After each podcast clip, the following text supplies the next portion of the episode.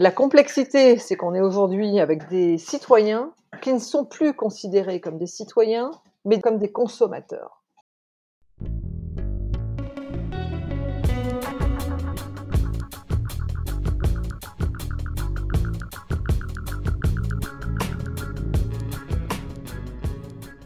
Bienvenue sur Oser, le podcast de l'engagement pour un monde durable. Je m'appelle Jean-Philippe Descas, citoyen engagé pour l'émergence d'un nouveau modèle de société, respectueux des limites physiques de notre planète, plus juste et plus solidaire. Dans Oser, je reçois des acteurs du changement qui nous racontent leur parcours, nous donnent des clés pour comprendre les enjeux de la transition et des pistes pour faire bouger les lignes. Oser est un podcast indépendant à but non lucratif et que j'anime de manière entièrement bénévole. Mon ambition est de participer à la prise de conscience citoyenne sur l'urgence d'agir et de changer de paradigme de société. Je souhaite aussi participer à faire rêver les gens à un autre monde, où les valeurs de partage, de collaboration, de bienveillance et de respect seront portées par tous. Si vous partagez ce désir avec moi, vous pouvez m'aider en parlant de ce podcast à votre entourage, en faisant la promotion des épisodes qui vous plaisent sur les réseaux sociaux, en laissant une note et un commentaire sur Apple Podcast ou tout simplement en me racontant comment vous vous engagez à votre tour. Et maintenant, place à l'épisode du jour. Bonjour Stéphanie Gibaud. Bonjour Jean-Philippe, merci de votre invitation. Mais je vous en prie. Stéphanie, vous êtes engagée euh, pour que les acteurs privés et publics du monde professionnel intègrent les enjeux éthiques euh, comme une priorité dans leurs activités. Et il y a plusieurs sujets que je voulais aborder avec vous aujourd'hui, notamment celui des lanceurs d'alerte, euh, la définition de, de l'éthique et son intégration dans ce qui est sphère économique et politique. Mais pour commencer, est-ce que vous pourriez nous parler de votre parcours? Oui, alors j'ai un parcours là pour le coup très atypique depuis dix ans, alors que j'étais euh, euh, cadre euh, en entreprise depuis, depuis pratiquement le début de ma carrière. J'ai travaillé dans des, dans des secteurs très différents. Je travaillais à l'ambassade des États-Unis à Paris, j'ai travaillé pour des investisseurs du Moyen-Orient, j'ai travaillé dans un club de foot de L1.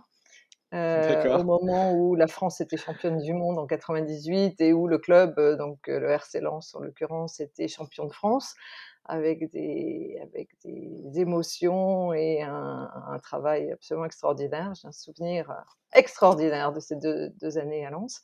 Et hum, après, j'ai rejoint la banque, la banque suisse UBS, l'ancienne Union des banques suisses, qui s'installait à Paris et je pense qu'on aura l'occasion d'en parler tout à l'heure. Mais mon métier a toujours été un métier autour de la communication, l'événementiel, les relations publiques. Voilà. Et ma carrière s'est arrêtée il y a 13 ans maintenant, dans la mesure où j'ai refusé chez UBS de détruire des données suite à une perquisition dans le bureau du directeur général. Donc c'est quelque chose d'assez grave, même de très grave. Euh, j'ai refusé d'être complice, j'ai refusé d'éventuellement avoir euh, un problème au niveau pénal, euh, éventuellement d'être en garde à vue, d'être incarcéré, et que le fait d'avoir refusé ça, eh bien, ça m'a coûté ma carrière en entreprise. Euh, alors, euh, comme on est là aussi pour parler du lancement d'alerte et de l'alerte, donc moi j'ai alerté mes hiérarchies. Euh, le directeur général, par définition, dont le bureau venait d'être perquisitionné, mais aussi le président de la banque, la DRH, le service juridique, et tout le monde m'a répondu la même chose, que j'étais fatiguée, que je devais prendre des vacances, que en gros, rien de ce que j'étais en train de, dénoncer n'était arrivé. Alors, qu'est-ce que je dénonçais Eh bien, le fait déjà qu'on m'ait demandé de détruire dix années d'archives informatiques et dix années d'archives papier. Donc, euh, vous savez que la destruction de preuves en justice, euh, c'est un élément d'une gravité inouïe. Hein. Euh, et puis, qu'est-ce qu'il y avait dans ces archives qui étaient aussi compromettantes? Et ça, c'est toute l'alerte que j'ai lancée en interne, puisque moi, il m'a fallu des semaines, voire des mois pour comprendre. Et c'est pour ça que j'ai reçu un traumatisme absolu, un électrochoc. C'est-à-dire que les fichiers qu'on me demandait de détruire étaient liés au nom des clients de la banque et que j'invitais sur les événements que, que, la, que, la, que la banque mettait en place depuis que j'étais arrivée. Hein. donc, j'organisais une centaine d'événements par an. Imaginez, c'est beaucoup. Sur tout le territoire, hein, de Paris à Bordeaux, à Marseille, à Lyon, à Nantes, à Strasbourg, à Lille. Euh, des événements donc VIP pour euh, fidéliser, mais aussi euh, aller chercher des nouveaux clients, ça s'appelle des, des, prospects, euh, sur tout le territoire. Et ces, ces clients de la banque, UBS étant le leader mondial de la gestion de fortune, sont les 150 000 familles françaises euh, dont le patrimoine est le plus important et le plus élevé. Donc, c'est les contribuables français les plus, les plus riches. Et donc, ces fichiers contenaient le nom de ces clients euh, ou de ces prospects euh, liés à, à, un chargé d'affaires, donc à un banquier. Et la problématique, c'était soit en France, soit en Suisse, voire parfois les deux. Donc à Bâle, à Lausanne, à Genève et aussi à Zurich, sachant que Genève était le, le pool le plus important de, euh, de, banquiers qui, qui géraient la fortune de, de, certains Français. Et en fait, des banquiers me disent euh, que mon métier euh, aide les plus riches contribuables français à ouvrir des comptes offshore, des comptes en Suisse non déclarés. Et moi, je leur dis, mais c'est absolument impossible puisque UBS France euh, réfère aux, autorités de contrôle françaises, euh, est soumis à, euh, aux gendarmes des banques, donc vous savez, la CPR, hein, l'autorité de contrôle prudentiel. Comment est-il possible que, que, ce soit le cas puisque, euh, a priori, on a des douaniers en France. Il ne peut pas y avoir 150 personnes 150 banquiers suisses qui euh, démarchent le territoire français sans que ce soit autorisé. Donc aujourd'hui, vous en 2021, ça paraît peut-être pas être une nouveauté ce que je vous raconte, mais remettez-vous en 2007-2008 où personne ne parlait d'évasion fiscale. Il y a eu le scandale HSBC au même moment que mon histoire. C'est absolument incroyable que ça ait eu lieu euh, au niveau euh, timing à la même époque.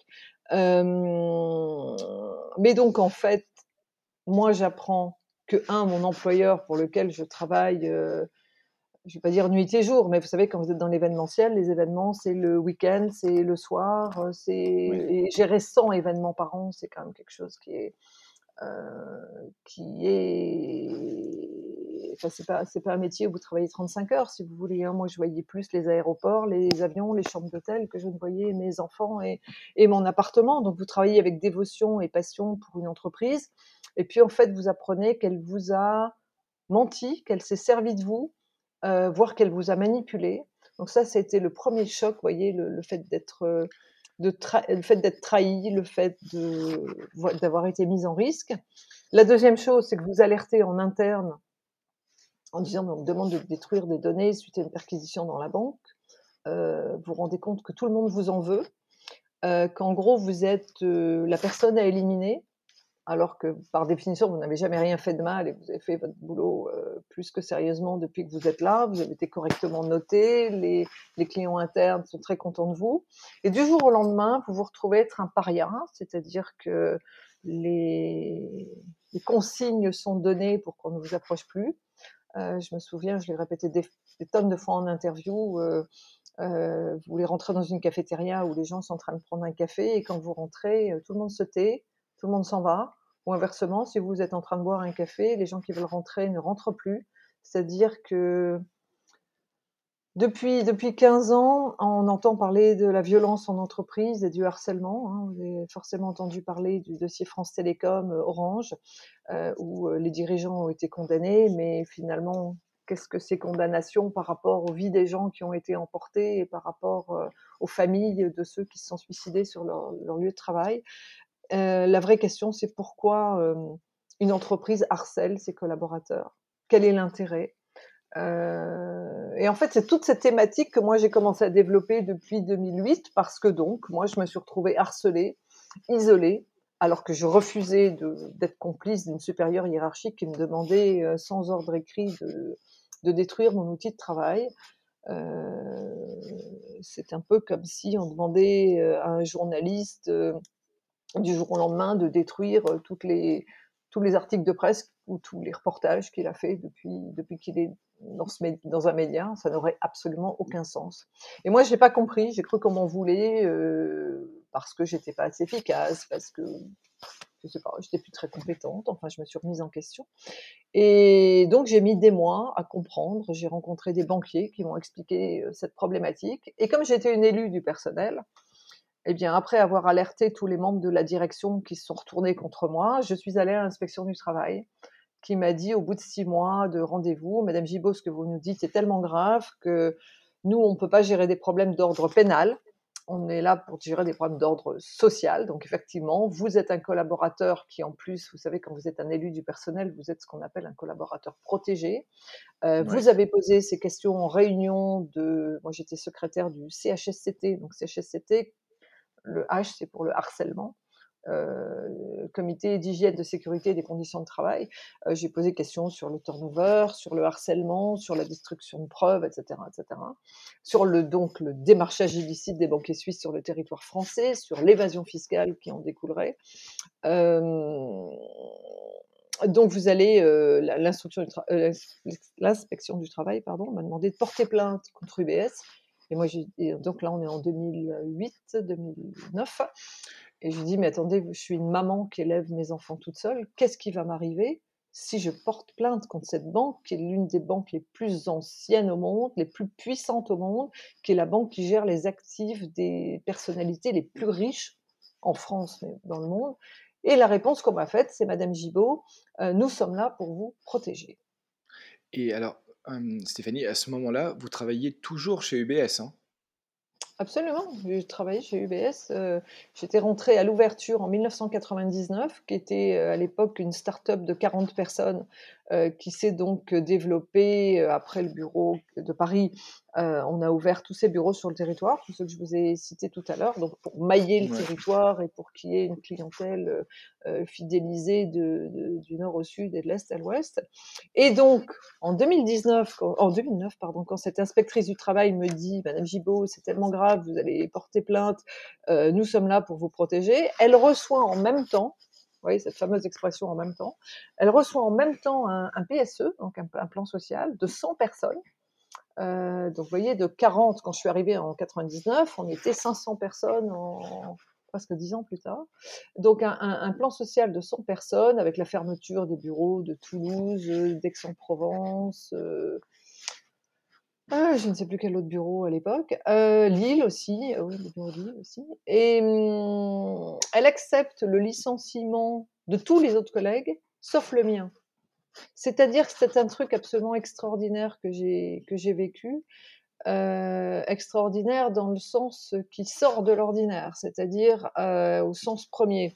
C'est-à-dire que je me suis retrouvée enfermée dans une banque qui fraude, dont j'ai dénoncé la fraude. C'est un peu comme si vous étiez dans une salle de théâtre où il y a un feu qui se déclare, vous euh, tirez le, signal d'alarme euh, euh, pour que tout le monde puisse se, sauver et ne pas périr dans les flammes, et qu'en fait les pompiers vont sauver tout le monde et vont vous laisser vous brûler au milieu des flammes. C'est absolument effarant. Et moi, je, je lui ai expliqué, je lui ai donc dit, mais attendez, moi, mon seul revenu, c'est mon salaire. Je suis une maman qui élève deux enfants toute seule. Euh, euh, et puis j'ai fait une dépression, forcément, en 2009, de, toutes ces histoires, c'était très compliqué. Et, l'inspection du travail, mais c'est là où on voit, je pense qu'en France, il y a tout un, tout un truc à, revoir, me disait, mais on sait que vous, enfin, je sais très bien que vous n'allez pas très bien, ce qui est très normal, les pressions que vous subissez, mais prenez des arrêts maladie. Et moi qui avais travaillé toute ma vie, euh, même quand j'avais, quand j'étais malade, j'allais travailler, même quand j'étais enceinte, je travaillais, même quand j'étais en congé maternité, je travaillais. Le fait qu'on me dise prenez des arrêts maladie, vous voyez, c'est un truc, ça, c'est un autre électrochoc. Euh, donc je me suis retrouvée à être chez UBS euh, à partir de 2009, donc dans une banque euh, qui est en train de prendre l'eau de partout. Vous voyez, c'est un peu le Titanic qui se prend pas un seul iceberg, mais ce qui s'en prendrait trois puisque tous les piliers de la banque, euh, la banque d'investissement aux États-Unis est prise dans la crise des subprimes, c'est-à-dire que c'est la banque non américaine qui est la plus impactée puisqu'elle avait le plus joué entre guillemets sur le fait que les, Américains de la classe moyenne ne pourraient jamais rembourser leurs crédits, hein, les crédits à tout mmh variable. De l'autre côté, on apprend par la presse que la banque d'asset management héberge le fonds Madoff au Luxembourg. Et puis la troisième banque d'UBS, qui est la banque de gestion de fortune pour laquelle je travaille, est prise aussi aux États-Unis avec l'affaire Birkenfeld, c'est-à-dire ce banquier euh, américain qui va expliquer aux autorités américaines que son métier est d'aider les plus riches contribuables américains à frauder le fisc. Et finalement, moi, je travaille dans la même entité que celle-là, et que c'est là aussi où je comprends euh, en boomerang, donc euh, vous voyez 2007-2008 euh, en, en, boomerang cette affaire américaine en France, que finalement si on me demande de détruire des données, c'est bien ce que me racontent les banquiers, c'est que c'est un système organisé d'évasion fiscale, que toutes les banques a priori, enfin je vous le répète comme les banquiers me l'ont dit, toutes les banques déconnent, mais UBS est celle qui a institutionnalisé tous les process d'évasion fiscale au monde. Et, là, je me dis, mais c'est comme si j'avais travaillé, enfin, c'est comme si je travaillais pour le diable et que je n'avais jamais vu que c'était le diable. C'est-à-dire que la, la, première personne à qui j'en ai voulu, c'est moi. Et que, en restant donc dans cette banque euh, en France, à partir de 2009, quand il y a ce plan social, bien évidemment, euh, UBS m'a enlevé mon métier, j'ai été rétrogradée, donc au lieu d'avoir des promotions, c'est l'inverse. C'est-à-dire que moi, je me suis retrouvée euh, à ne plus avoir d'assistante, à ne plus avoir de stagiaire, à ne plus être responsable de mon département. Je suis devenue la chef hôtesse euh, euh au niveau des étages où euh, la banque recevait les clients. On vérifiait si les plantes vertes étaient bien, bien arrosées, s'il y avait bien des documentations dans les salons de réception, c'est-à-dire que moi qui avais un métier de représentation, je me suis retrouvée, voilà, ce qui m'a aussi forcément beaucoup affectée, avec les gens qui me regardaient comme si j'étais euh, un monstre. Euh, et donc, 2010, euh, je vais essayer d'aller plus vite parce que je ne suis pas certaine que ça intéresse tout le monde, que j'y passe trop de temps. Donc en 2010, un travail est, est, venu faire une visite surprise dans les locaux de la banque et a constaté effectivement que je n'avais plus mon métier, a envoyer un courrier disant que la jurisprudence explique que les salariés protégés euh, euh, doivent garder leur emploi euh, même si des réorganisations ont lieu. Et donc ma vie a repris petit à petit, je ne sais pas si vous imaginez, avec des collègues qui me regardaient comme si j'étais un monstre, avec ce passif de deux années à dénoncer pendant les, réunions officielles euh, tout ce qui se passait, puisque d'autres collaborateurs sont venus m'expliquer leur propre histoire dans la banque. Donc moi, j'avais la mienne à porter, mais je portais aussi celle des autres. Et à plus avoir mon métier, à être réintégré à mon poste, enfin, avec des tonnes de gens nouveaux aussi, parce que étonnamment, après ce, plan social, il y a eu des recrutements. Que vous, vous voyez, c'est un truc où on marche sur la tête. Et puis, en 2011, euh, j'avais retrouvé donc mon métier. Je me retrouve à Roland Garros, le tournoi de tennis de Roland Garros qui a lieu tous les ans, euh, comme vous le savez, porte d'Auteuil à Paris, oui. où on gérait une loge et des places euh, à la fois sur le central et sur le, cours Suzanne Langlaine. Et hum, arrive une autre histoire complètement hallucinante, c'est-à-dire que je reçois un coup de fil en numéro masqué d'une dame et au bout de quelques phrases, je comprends qu'elle travaille pour le ministère des Finances et elle me demande de me voir. Et je lui explique que moi, je suis sur le tournoi de tennis, que malgré le jeudi de l'ascension, malgré le week-end de l'ascension, euh, euh, moi, j'y passe euh, voilà, mes, journées et que si je termine vers 17h, je pars directement à la banque. Et, elle me dit non, non, c'est urgent, il faut que je vous voie. Donc, elle me donne un rendez-vous devant le magasin Vuitton sur les Champs-Élysées. J'avais cinq minutes de retard, j'arrivais galopant de Roland Garros et, et elle m'appelle en me disant mais où êtes-vous? Vous êtes en retard? Et Je dis oui oui j'arrive. Comment est-ce que je vais faire pour vous reconnaître?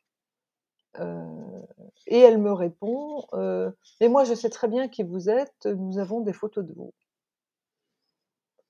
Vous vous dites mais qu'est-ce que c'est que cette histoire? Donc j'arrive devant j'étais sur les Champs-Élysées, au niveau du Fouquet, là, où il y a, où Vuitton de l'autre côté de l'avenue. et elle a traversé, elle a dû me voir arriver devant un kiosque, je me souviens très bien. Et elle m'a dit, nous allons traverser, et nous sommes allés, elle m'a emmené au sous-sol de la FNAC, qui est de l'autre côté, sur les Champs-Élysées. Euh, et moi, j'ai eu une, espèce de, comment dire, d'électrochoc en me disant, mais ça fait trois ans que je suis enfermée dans une banque dont je dénonce des fraudes. Ça me coûte euh, le fait de faire une dépression, d'être isolée de tout le monde, d'avoir perdu mon métier, maintenant que je l'ai repris, déjà, je vais pas très bien. Euh, et puis, j'ai un avenir très compliqué. Il y a beaucoup de gens qui m'ont dit, mais pourquoi vous n'avez pas cherché du travail ailleurs? Parce que j'étais ce qu'on appelle en état de faiblesse, c'est-à-dire depuis 2009, moi je voyais la médecine du travail, vous savez en France c'est tous les ans ou tous les deux ans, moi je voyais la médecine du travail depuis ma dépression tous les mois, à la demande de la médecine du travail, qui avait bien écrit dans mon dossier que euh, j'étais harcelée, placardisée, euh, qu'on m'avait demandé de détruire des données, etc. Donc moi, quand je vois cette femme-là euh, sur les Champs-Élysées, je me dis, mais euh, peut-être je vais disparaître dans un fût de baril au fond d'un fût euh, d'acide au fond d'un magasin, je vais disparaître, mes enfants ne sauront jamais ce qui m'est arrivé. J'étais en état de terreur. Je ne sais pas si vous connaissez l'état de terreur, c'est un truc que j'ai aussi expérimenté chez UBS, c'est-à-dire qu'avec des strates qui sont toujours de plus en plus, de plus en plus. Vous reculez vos, vos, vos limites au fur et à mesure. Et donc cette femme, à un moment donné, euh, au fond du magasin, me dit nous allons être rejointes par un de mes collègues. Et effectivement, euh, un monsieur est arrivé. Et là, ils m'ont sorti tous les deux leur carte euh, bleu, blanc, rouge en disant nous travaillons pour les douanes judiciaires. nous savons que vous n'avez pas voulu souscrire aux pratiques illicites du BS. Et nous allons vous suivre pendant le tournoi de tennis de Roland Garros pendant 15 jours. Alors je leur dis, mais attendez, là, euh, moi j'ai alerté en 2008, en interne dans la banque, j'ai alerté l'inspection du travail qui m'a demandé de porter plainte. Je devais faire partie d'un plan social et on m'a laissé à l'intérieur de cette banque alors que j'étais en dépression, alors que ça allait pas du tout. Moi je suis la maman de deux enfants. Ce que vous me dites, euh, me suivre à Roland Garros n'a aucun sens, puisque depuis que j'ai lancé mon alerte et depuis qu'il y a l'affaire américaine, tous les processus internes de la banque ont changé. Et je le sais, puisque je suis une élue du personnel, donc je suis obligée de signer un certain nombre de documents pendant les réunions, et notamment l'accès à nos bureaux est maintenant interdit aux banquiers suisses. Et elles me disent, non, non, non, Madame Gibault, euh, nous savons que la fraude continue. Donc en fait, ces gens-là, des douanes françaises, donc c'est Bercy, hein, ministère des Finances, euh, s'est servi de moi. Euh, alors pendant le tournoi, on s'est rendu compte effectivement à trois ou quatre reprises que les banquiers suisses étaient toujours bien là, avec des clients français, qui voyaient bien des clients français. Euh, donc j'ai fait des rapports là-dessus. Et donc pendant plus d'un an, puisque ça a été jusqu'à l'été 2012, j'ai été obligée de leur remettre, donc sur ordre hein, de ces fonctionnaires assermentés, des informations confidentielles qui appartenaient à mon employeur de l'époque, euh, sur des informations qui n'étaient pas d'ailleurs forcément sur mon périmètre professionnel. Alors que, donc, je vous l'ai dit, j'étais en état de faiblesse, ça n'allait pas du tout. Et moi, ces gens-là, je me suis dit, vu ce m'arrive avec UBS, alléluia, la France, la France, l'État français euh, est là pour me protéger et me sauver. Et c'est là, si vous voulez, où c'est un peu comme des poupées russes. Ce sont des histoires dans les histoires. C'est-à-dire que UBS, qui forcément me surveillait de très près, hein, c'est une, banque, une des banques les plus puissantes au monde, qui a les services de sécurité et les moyens de, de, surveiller ses collaborateurs. Remettez-vous à ce qu'était Internet euh, en 2007, 8, 9, les emails à la même époque, les téléphones portables à la même époque. Moi, à la maison, quand je recevais un email personnel, il était lu ou il était dupliqué 25 fois dans ma boîte de mail. Mon, fils aîné, quand il rentrait de l'école, il m'envoyait des textos, il m'appelait, il n'arrivait pas à me joindre. Je ne recevais pas les textos. C'est-à-dire, vous voyez, euh, euh, déjà des choses très, très surprenantes il y a 15 ans. Et puis ces gens-là, ben, finalement, UBS a dû savoir que j'étais obligée de leur donner des informations. Qu'en gros, euh, je pouvais rien dire parce que vous imaginez le poids de la chose. Euh, et puis moi, j'étais persuadée que ça allait, euh, comme me l'avait dit l'inspection du travail, me protéger, et que l'État était là pour euh, justement pour ça.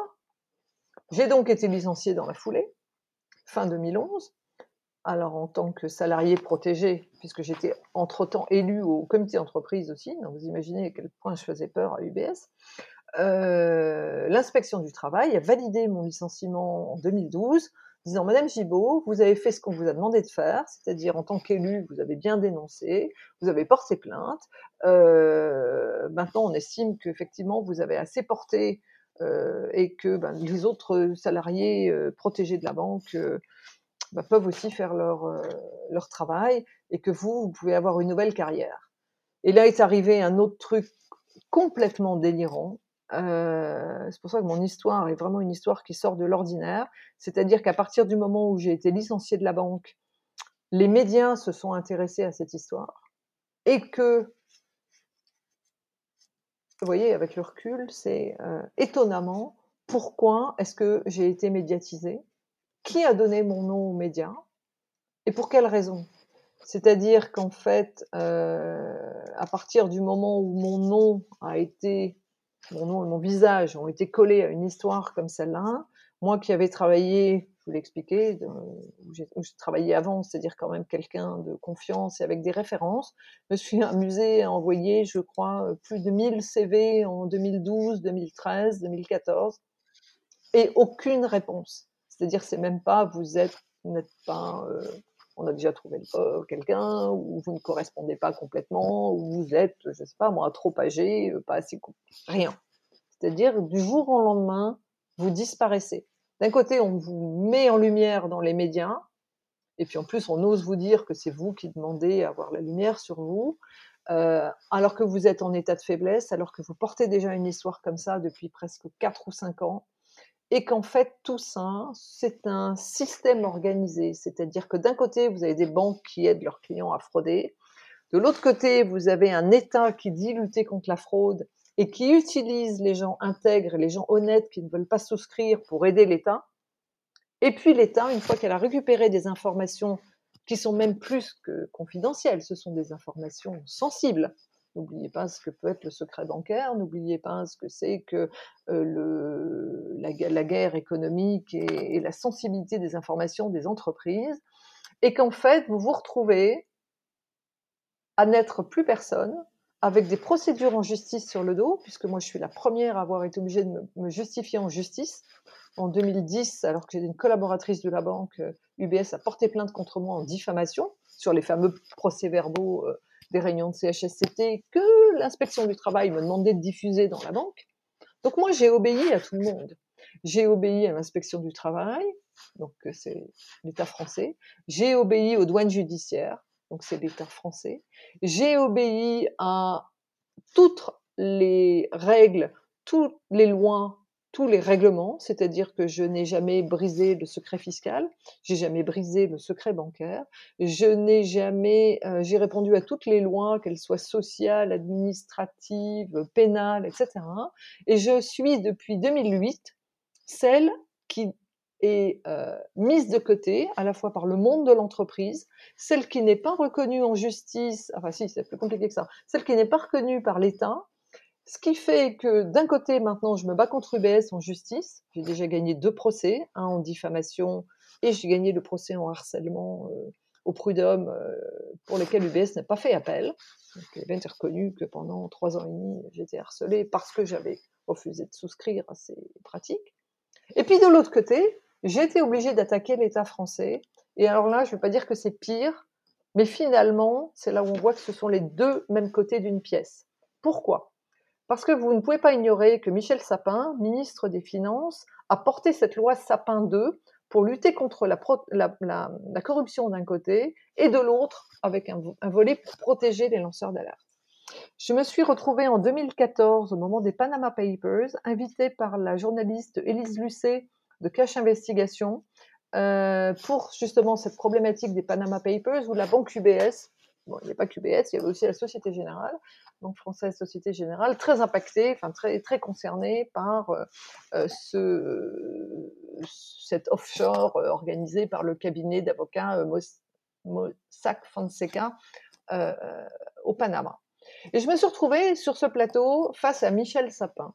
Vous imaginez quand vous êtes juste une Française qui était juste une cadre, qui était juste la maman de deux enfants, avec ce que je vous raconte depuis un petit moment déjà, euh, vous retrouvez face au ministre des Finances, une deuxième fois, vous vous dites Alléluia, enfin les choses vont changer. C'est ce que j'avais cru avec l'inspection du travail, c'est ce que j'avais cru avec les douanes, et là je me retrouve avec le. En France, le ministère le plus important, c'est Bercy, puisque c'est le ministère qui tient les cordons de la bourse de tous les autres ministères.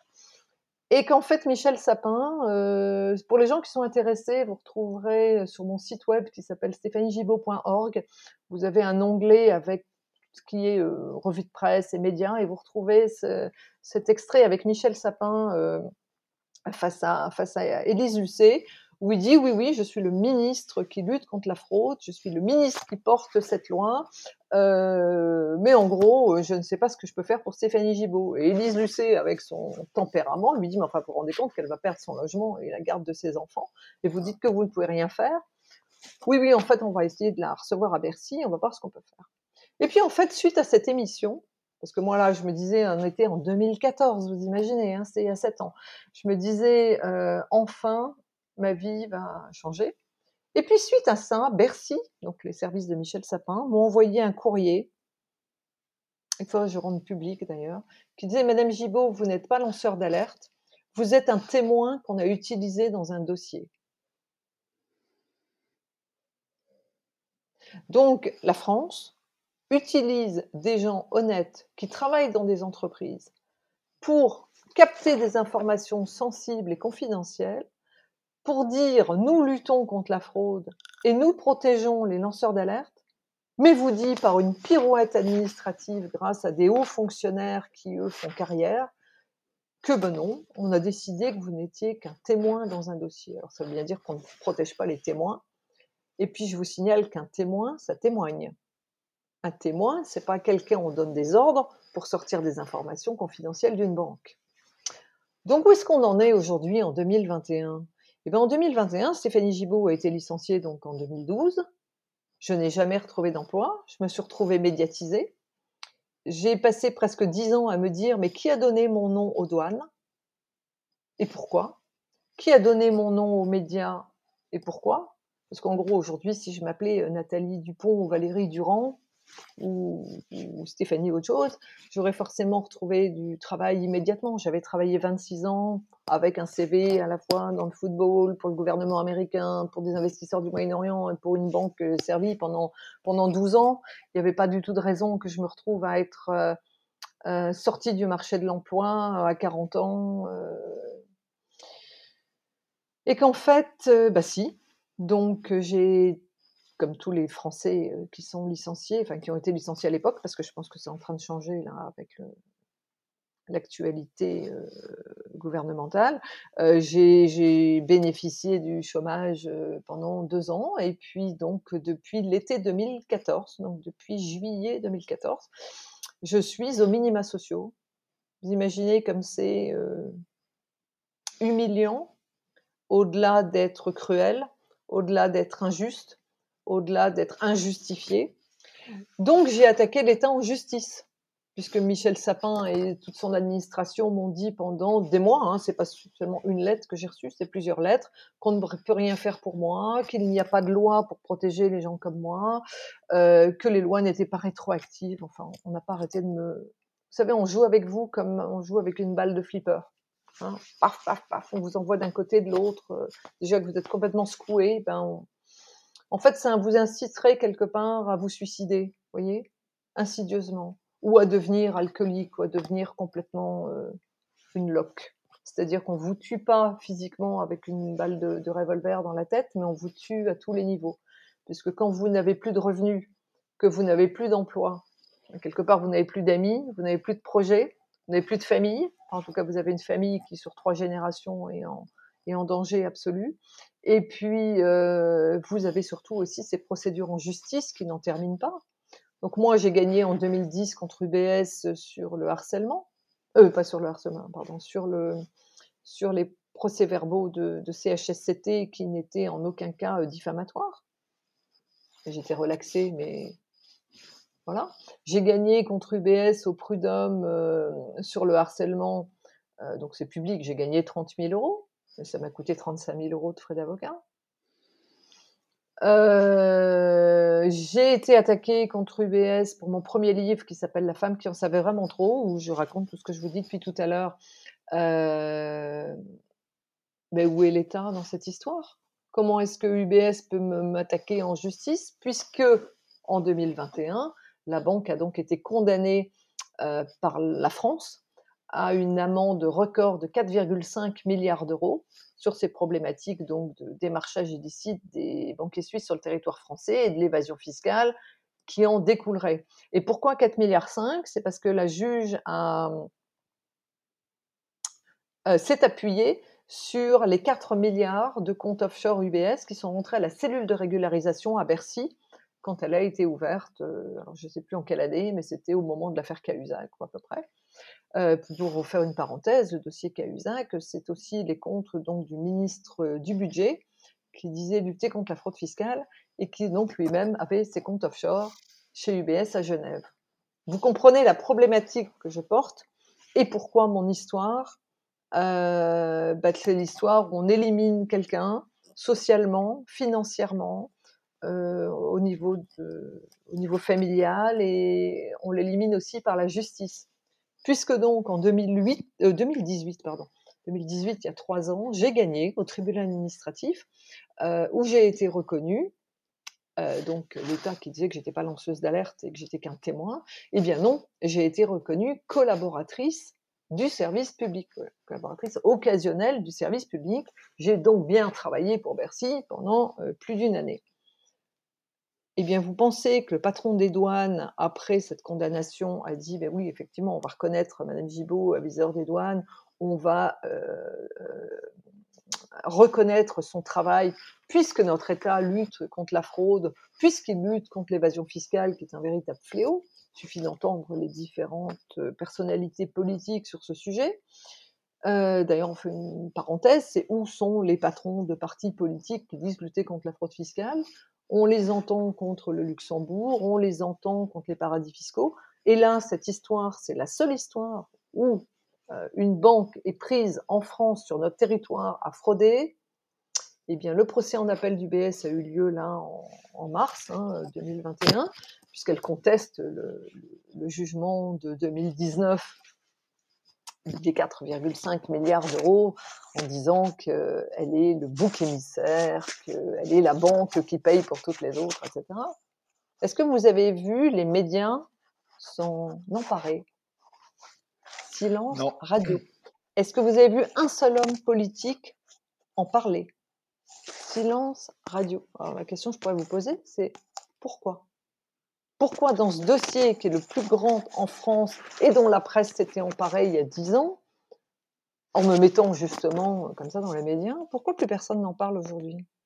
Ça qui est très intéressant. Vous voyez, ce sont des mécanismes qu'on a été capable, enfin bon, des gens qui, m'expliquent aussi, euh, parce que je suis quand même obligée d'essayer de comprendre ce qui se passe. Euh, et qu'en fait, tout ça, c'est ce que je vous disais il y a, il y a, il y a 10 minutes, c'est-à-dire que ce sont les deux côtés d'une même pièce. En fait, tout le monde se tient pour des raisons de carrière, pour des raisons de financement, pour des raisons de copinage. C'est un entre-soi euh, qui ne va justement pas dans l'intérêt général. Donc, depuis 2018, où été reconnue par le tribunal administratif, Bercy refuse toujours de me recevoir et refuse d'indemniser mon travail. C'est-à-dire que les mots sont quand même très crus. Le dossier est clos mais je ne suis pas un dossier, j'étais un être humain, j'étais une femme, j'étais une maman, j'étais une cadre, j'étais même une contribuable. Donc voyez à quel point on est capable de vous prendre, un, votre histoire, deux, votre vie, et, trois, votre dignité. Euh, quand, quand, quand j'ai dénoncé cette affaire UBS, je dis c'est la culture du mensonge. Mais c'est exactement ça. Et je pense que les Français, les Français et les gens aussi à l'étranger, mais en tout cas là on est là pour parler en tout cas de ce qui se passe dans notre pays, c'est une véritable culture du mensonge. Et quand vous dit aujourd'hui il n'y a pas d'argent, il n'y a pas d'argent magique, mais des gens comme moi savent où est l'argent. Euh, et on pourrait se poser la question de savoir pourquoi ça intéresse pas un seul journaliste d'investigation, de savoir ce que l'État a fait des 4 milliards qui sont rentrés à la cellule de régularisation. et des 44 000 comptes qui ont été obligés d'être donnés l'année dernière euh, par la Suisse à Bercy. Donc ces 44 000 comptes, ce sont des, contribuables français qui euh, avaient des comptes offshore chez UBS, donc non déclarés. Ça représente à peu près 15 milliards d'euros. Euh, pourquoi est-ce qu'on ne connaît pas le nom de ces gens-là? Alors, vous répond secret fiscal. Mais pourquoi est-ce que ces gens-là sont pas à la une des médias et que les journalistes s'y intéressent pas? Pourquoi on a mis des gens comme moi et, dans les médias en train de finalement nous utiliser comme des épouvantails et que bah, notre pays ne reconnaît absolument pas ni le travail qui est fait et puis de l'autre côté, quelque part, protège les gens qui fraudent. Est-ce que vous ne pensez pas que, étant donné la conjoncture où il y a de plus en plus de gens en précarité dans notre pays, euh, j'entendais sur euh, dans une émission d'Olivier Delamarche sur RT France il y a à peu près trois semaines, un mois, un de ses invités qui lui disait qu'il y a 10% des Français maintenant qui font deux repas, au moins deux repas par jour. Donc, comment est-ce qu'on peut d'un côté être amené à ce qu'il y ait de plus en plus de précarité? De l'autre côté, on ne sait pas où, on nous dit officiellement qu'on ne sait pas où est l'argent, et puis l'argent qui rentre, on ne sait pas à quoi il sert. Euh, on prend les gens pour des abrutis, pour des idiots, excusez-moi mon vocabulaire, mais le fait d'avoir euh, dit la vérité, et c'est la problématique de tous les 10 heures de vérité, justement, quand on se dit mais qu'est-ce que c'est qu'un lanceur d'alerte, les gens ne comprennent pas. Eh bien, les lanceurs d'alerte sont des gens qui disent la vérité. Euh, peut-être les auditeurs connaissent le nom de Julian Assange, qui était le patron de, Wikileaks, qui était enfermé pendant plus de six ans dans l'ambassade de l'Équateur à, à, Londres pour avoir avec Wikileaks mis en ligne notamment toutes ces, toutes ces vidéos euh, qui concernent euh, l'Afghanistan et qui concernent les, les meurtres de civils, euh, des enfants, des, des, des, photographes, des, journalistes de Reuters, etc., qui, qui, est enfermé depuis deux ans dans la, dans la prison de haute sécurité de Belmarsh à côté de Londres.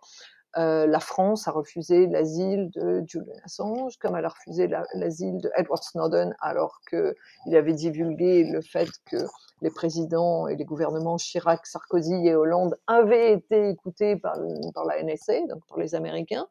Euh, et aussi que les ministres de l'économie qui avaient été Strauss-Kahn et Barouin avaient été écoutés aussi par la NSS, qui a permis aux Américains de piquer les contrats sur lesquels la France était en train de se positionner. C'est d'une gravité inouïe. Donc Snowden, comme vous le savez, est en asile à Moscou depuis l'année 2013.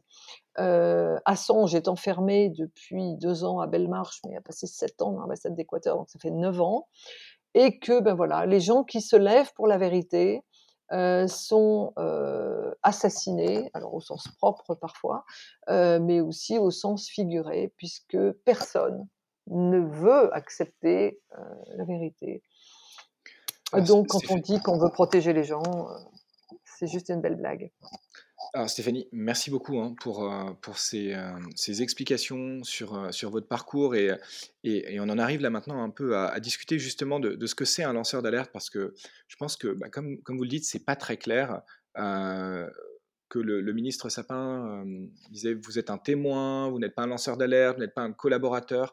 En fait, on, on met des mots qui, qui sont parfois un peu pas compliqués, mais derrière lesquels en fait une définition n'est pas claire. Euh, et, je pense que lanceur d'alerte, euh, c'est pas forcément clair pour, pour tout le monde. Je sais pas s'il y a un statut juridique qui, existe aujourd'hui de, lanceur d'alerte.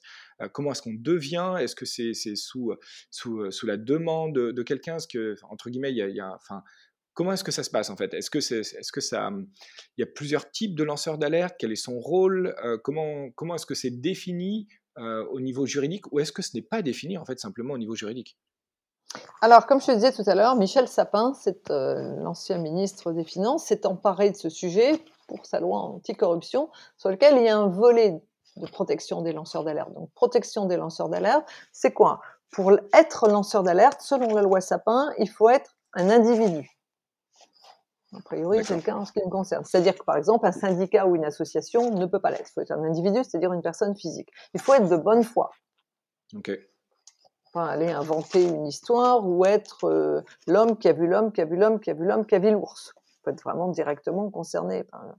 il faut être de bonne foi et il faut être euh,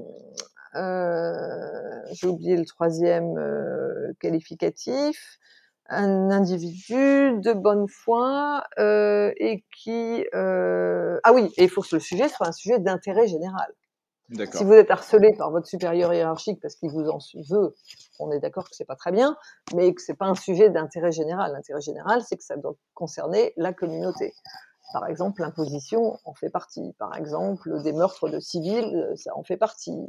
Des dérives euh, en matière de pollution, des dérives en matière de médicaments, on l'a vu avec le Mediator, euh, médicaments qui tuent plutôt que soigner, euh, des dérives sur la gestion de la sécurité des aliments, etc., etc. Donc il faut à la fois que ce soit l'intérêt général, être une personne physique et qui agit de bonne foi et qui est désintéressée. Voilà, c'est ce que je, l'adjectif que je ne trouvais plus il y a deux minutes. Et du coup, le rôle d'un lanceur d'alerte en, France ou la manière dont c'est défini dans, euh, la loi? Alors, la manière dont c'est défini dans la loi, c'est que justement, euh, le lanceur d'alerte dans la définition française, c'est au cœur de l'entreprise ou au cœur de l'administration. C'est-à-dire qu'on ne parle pas, on n'est pas du tout, enfin pour, pour, les auditeurs qui peuvent connaître les lois américaines, euh, les Américains ont le lancement d'alerte dans leur constitution. Si vous avez des ah, amis ou de la famille aux États-Unis, la façon de fonctionner, c'est-à-dire le, l'état d'esprit est très différent. Vous savez, les Américains sont toujours en train de faire ce qui s'appelle du reporting to report. To report, c'est donc, euh, c'est pas, c'est pas rapporter, hein, comme, on peut, comme on va le traduire euh, littéralement.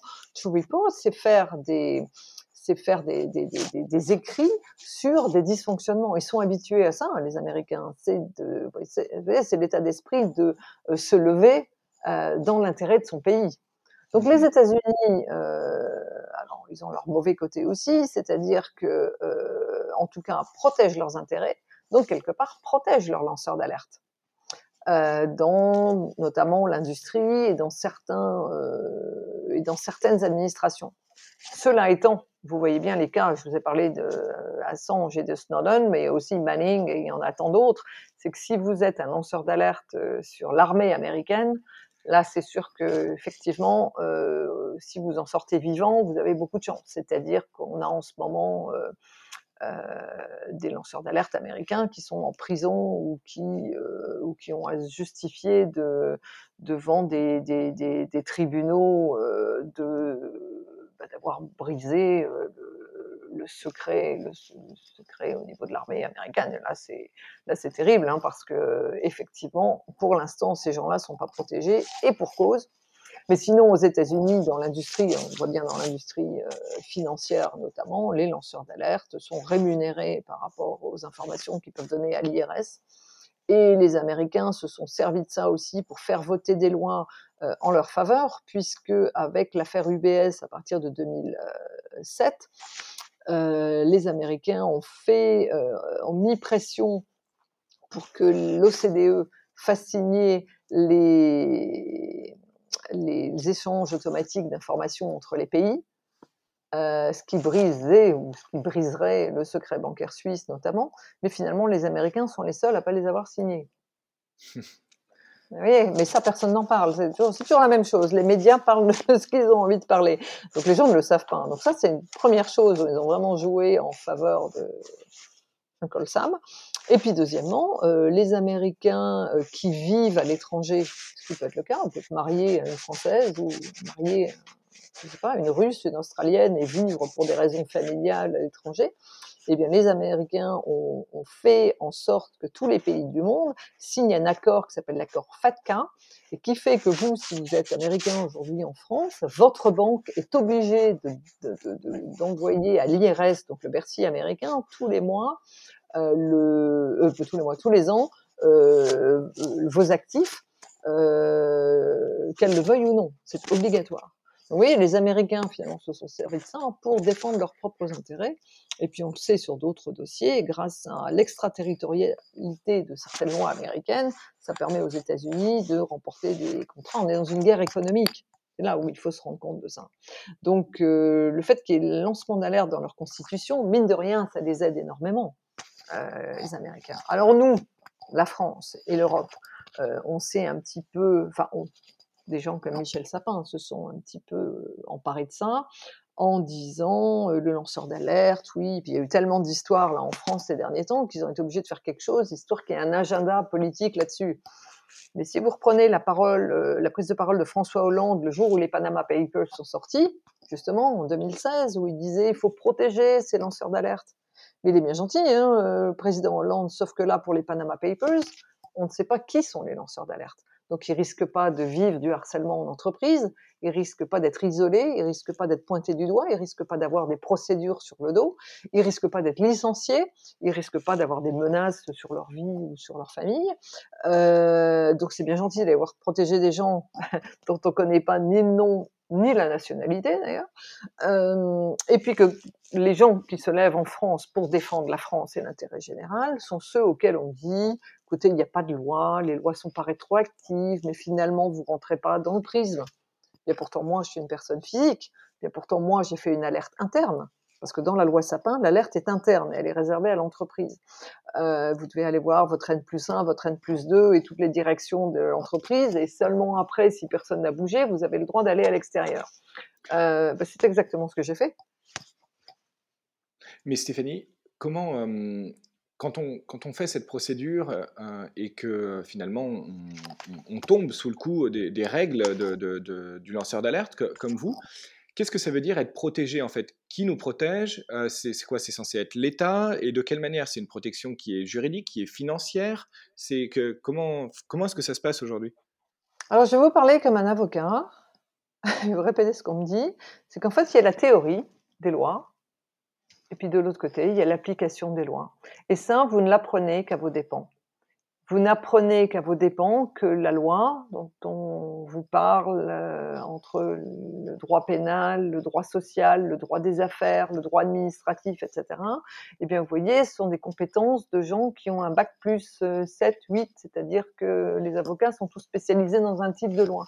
Vous, vous êtes citoyen, même s'il y a cette phrase qui dit nul n'est censé ignorer la loi, on a tous entendu ça depuis qu'on est enfant, eh bien, quand vous êtes dans une histoire comme la mienne, c'est pratiquement tous les droits français, du droit pénal, mmh. on parlait de la condamnation du BS, du droit administratif, moi qui, qui, euh, qui attaqué l'État, c'est du droit euh, social, hein, je suis allée au prud'homme, c'est, enfin, c'est tellement compliqué qu'en fait votre vie ne suffit pas pour euh, vous en sortir. Donc, ce qu'on vous dit sur les plateaux de télévision, toutes les déclarations que vous pouvez aller lire, mais c'est bien gentil. Mais une fois de plus, on est dans euh, le virtuel, c'est-à-dire qu'effectivement, les lois sont votées, mais elles ne sont pas forcément votées pour protéger les citoyens euh, et que le Parlement n'est pas forcément là pour ça, ils sont peut-être dans un agenda qui est un agenda politique, ce qui permettra de dire jusqu'à la fin du monde que effectivement c'est le gouvernement Hollande et le gouvernement Sapin qui ont fait voter cette loi de lanceur d'alerte, qui ont permis derrière à Bruxelles de passer la directive européenne à l'initiative de la France, qui, comme vous le savez, est pays fondateur de l'Europe, euh, mais qui finalement, euh, qui est protégé donnez-nous des exemples de personnes protégées, de nous expliquer comment elles ont été protégées. Si des gens comme moi qui, aident, pas toute seule bien évidemment, mais qui aident à apporter une contribution de 20 milliards d'euros à l'État français, se retrouvent pour remerciement aux minima sociaux, sont en danger, à tous les niveaux, parce que euh, votre santé, au bout de 15 ans, elle est, euh, elle est en péril. Vous avez une famille sur trois générations en danger, des enfants en danger, des enfants qui sont aussi soumis à des dépressions et une scolarité qui n'est pas normale, puisque on vit des situations qui sont complètement anormales. Donc protéger, c'était quoi?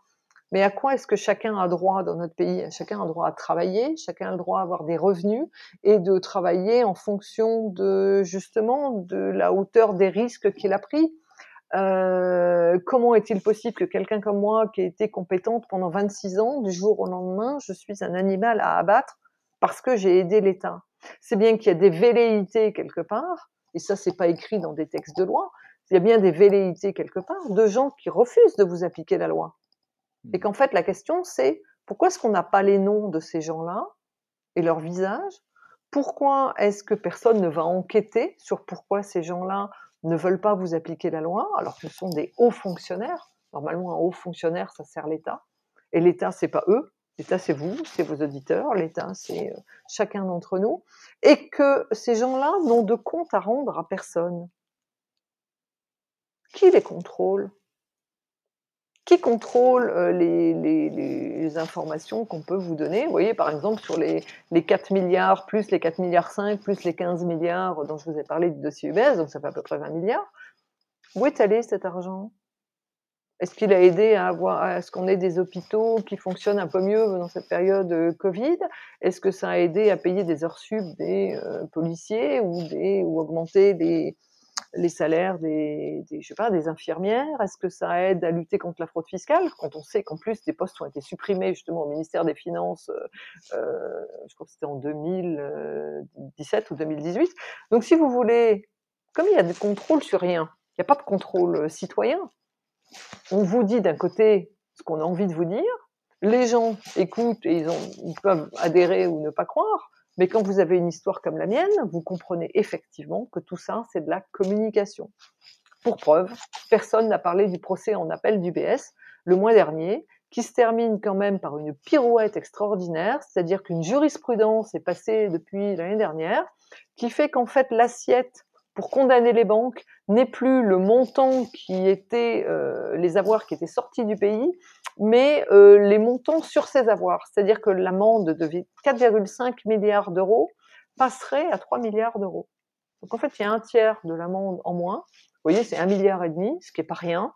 Euh, je ne suis pas économiste, donc je ne sais pas à quoi correspondrait un budget d'un milliard et demi, mais je pense qu'avec ça, on peut, euh, on peut avoir peut-être une école qui fonctionne un peu mieux, où on pourrait euh, équiper, je ne sais pas euh, si c'est les hôpitaux ou les commissariats, ou en tout cas un certain nombre de secteurs privé, enfin le secteur public, et un certain nombre d'administrations. regardez ne serait-ce que la justice. La justice, pour qu'un dossier soit réglé, il faut 15 ans. On a une des justices les plus mal loties au sein de l'Europe et dans tous les pays du, du G20. Euh, on peut comparer ne serait-ce qu'avec l'Allemagne où le nombre de magistrats est inférieur, etc. Alors on nous fait des beaux discours. Hein, mmh En attendant, c'est votre vie. C'est juste ça. Et du coup, comment est-ce qu'on fait aujourd'hui pour mieux protéger les, lanceurs d'alerte? Est-ce que c'est quoi? C'est une nouvelle loi? Est-ce que c'est une pression citoyenne? Est-ce que c'est justement le rendre plus médiatique euh, dans, les médias? C'est essayer d'en parler plus aux journalistes? C'est essayer de, raconter justement plus de parcours pour qu'on comprenne euh, dans le fond ce que c'est qu'en fait un lanceur d'alerte, la vie d'un lanceur d'alerte? Comment est-ce qu'on fait en, tant que citoyen, en tant que professionnel pour, euh, pour, bah, pour protéger ce statut et pour, pour aider? Parce que ce qu'on comprend avec, avec vous et votre parcours, c'est que on peut tous un jour être en situation de devenir le lanceur d'alerte. C'est ça qui est dingue, je trouve, en fait. C'est que c'est pas juste des, des, enfin, des gens particuliers dans certains secteurs, et, etc. On peut tous, en fait, se retrouver dans cette situation. Absolument. Et, c'est pour ça que c'est très compliqué. La, question que vous posez, peut pas être, la réponse ne peut pas être faite en trois mots. C'est-à-dire d'un côté, il faut une prise de conscience. On se rend bien compte, euh, mine de rien, que le lancement d'alerte ou les lanceurs d'alerte, euh, si vous faisiez un micro-trottoir, peut-être une personne sur 10 ou une personne sur 50 saurait répondre à ça. Euh, c'est pas dans la constitution. On repart une fois de plus. Donc c'est pas dans la mentalité euh, française. Ça c'est une chose. Cela étant, euh, comme je vous disais, il y a des lois qui sont passées. Donc euh, peu de gens s'y intéressent. Toutes les entreprises, notamment toutes les multinationales et toutes les grosses boîtes, sont censées, depuis qu'est passée la loi Sapin, avoir des lignes de lancement d'alerte protéger les lanceurs d'alerte de manière anonyme en France, eh bien, c'est aussi valable pour les collectivités territoriales. Et il y a un député qui s'appelle Olivier Marlex qui euh, dénonçait lors d'une commission il y a quelques mois à l'Assemblée nationale qu'en fait les collectivités territoriales qui n'ont pas implémenté en leur sein euh, les lignes d'alerte depuis que la loi Sapin est passée, elle est passée il y a cinq ans maintenant cette loi, hein, n'ont aucune sanction. Alors, d'un côté, on vous dit qu'on protège les gens, mais de l'autre côté, comment voulez-vous protéger les gens, puisqu'il y en a déjà certains parmi eux qui ne peuvent pas lancer d'alerte? Deuxièmement, si quelqu'un commence à voir quelque chose qui ne va pas, il va commencer à chercher sur Internet, il va tomber sur des histoires comme la mienne.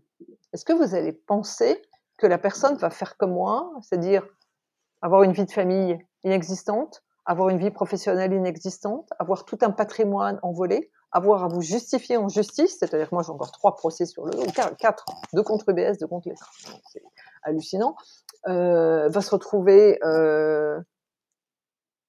Moi on m'a dit pendant des années, mais madame, vous faites peur.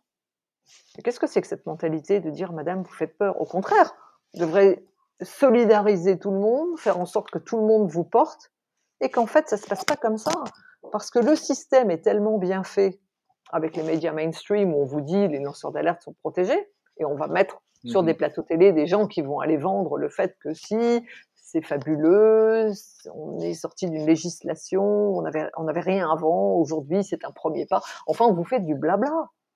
Euh, la lutte contre la fraude fiscale, ça fait 15 ans qu'on dénonce ces choses-là, ça devrait plus exister.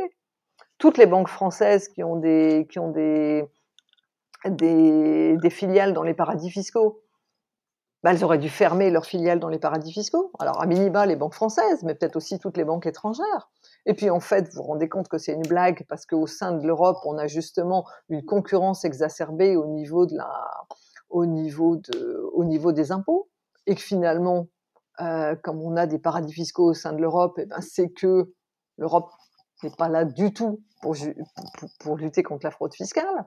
Donc, en fait, euh, on a beau vous parler euh, d'un côté en vous disant les lanceurs d'alerte sont des héros euh, de notre société, mais les héros sont les premiers à être enfermés. Regardez en France qui milite pour Assange? Moi, j'ai organisé un rassemblement à Nice l'année dernière, il y avait 50 personnes. Nice, c'est la cinquième ville de France. Il y a eu deux ou trois rassemblements à Paris, ça rassemblait 30 ou 40 personnes. Donc, un, euh, si les gens n'ont pas envie de voir les choses, euh, s'ils n'ont pas envie de se réveiller, euh, ben effectivement, c'est très compliqué. Et la vraie question, c'est pourquoi est-ce que les gens ne se réveillent pas? Moi, je me disais il y a un an, avec cette histoire de Covid, et on voit toutes les dérives et tous les mmh. dysfonctionnements, les masques, pas les masques, les tests, pas les tests, les vaccins, euh, pas de vaccins, enfin tout ce que vous voulez, que les gens allaient se dire, mais effectivement, euh,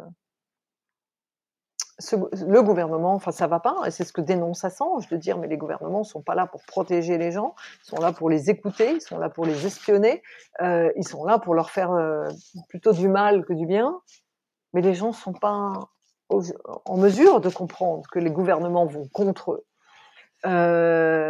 Et que c'est plus simple d'aller mettre des pseudo lanceurs d'alerte ou des pseudo défenseurs de l'intérêt général sur des plateaux télé, Mmh qui eux n'ont pas de problème de patrimoine, qui eux ne sont jamais euh, euh, traînés en justice, ou s'ils le sont, c'est histoire de montrer euh, euh, qu'on est dans une démocratie qui lutte, et puis finalement sont complètement relaxés.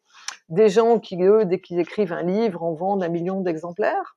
Euh, des gens qui sont mis en avant comme ça, et qui en aucun cas ne savent ce que c'est la précarité, la mmh cruauté d'être séparé de ses enfants, la cruauté de, de se retrouver du jour au lendemain aux minima sociaux, la cruauté de vous avoir pris votre histoire, d'avoir pris votre vie, d'avoir pris votre dignité.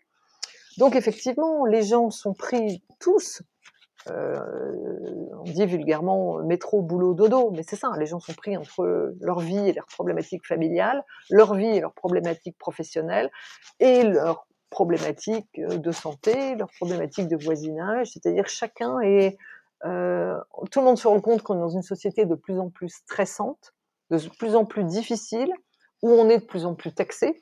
Nous sommes, nous, la France, le pays qui taxons le plus, et où étonnamment les services publics sont de plus en plus en train de disparaître, en tout cas leur qualité est de moins en moins, euh, de moins en moins en moins bonne. Et en fait, le système s'est arrangé pour que les gens voient les conséquences jamais les causes. Mmh si vous réglez le problème des banques qui fraudent, qui aident leurs clients à frauder, si toutes les, les, banques étaient obligées de fermer leurs filiales dans les paradis fiscaux, déjà on aurait fait un pas monstrueux. Euh, ça éviterait les problèmes d'argent sale, ça éviterait les problèmes de trafic à tous les niveaux, problèmes de cash et de tout ce qu'on veut. Et on aurait déjà un pays qui, euh, bah, qui irait beaucoup mieux au niveau de sa santé euh, économique. Et qu'en fait, la peur est une arme peur est une arme politique, c'est-à-dire qu'on fait peur aux gens d'un côté, et puis en même temps, on leur dit tiens, on vous a trouvé des solutions. La loi Sapin, c'est un peu ça. Ah bon, on a trouvé la solution, on va protéger les lanceurs d'alerte en faisant passer une loi. Il n'y a personne qui vous dit si la loi est appliquée, il n'y a personne qui vous dit si euh, comment sont punis ceux qui fraudent. Parce que regardez le dossier UBS, est-ce que les banquiers du BS qui ont été mis en examen sont en prison? Bien sûr que non. Euh, les amendes qu'ils vont payer, c'est 30 000, 50 000 euros. Enfin, pour un banquier, qu'est-ce que c'est? Ben, C'est un peu la même chose que pour UBS France, qui est condamné à 15 millions d'euros. Ben, c'est une pièce de 3 centimes, euh, enfin, je ne sais pas, une pièce de 2 centimes pour vous.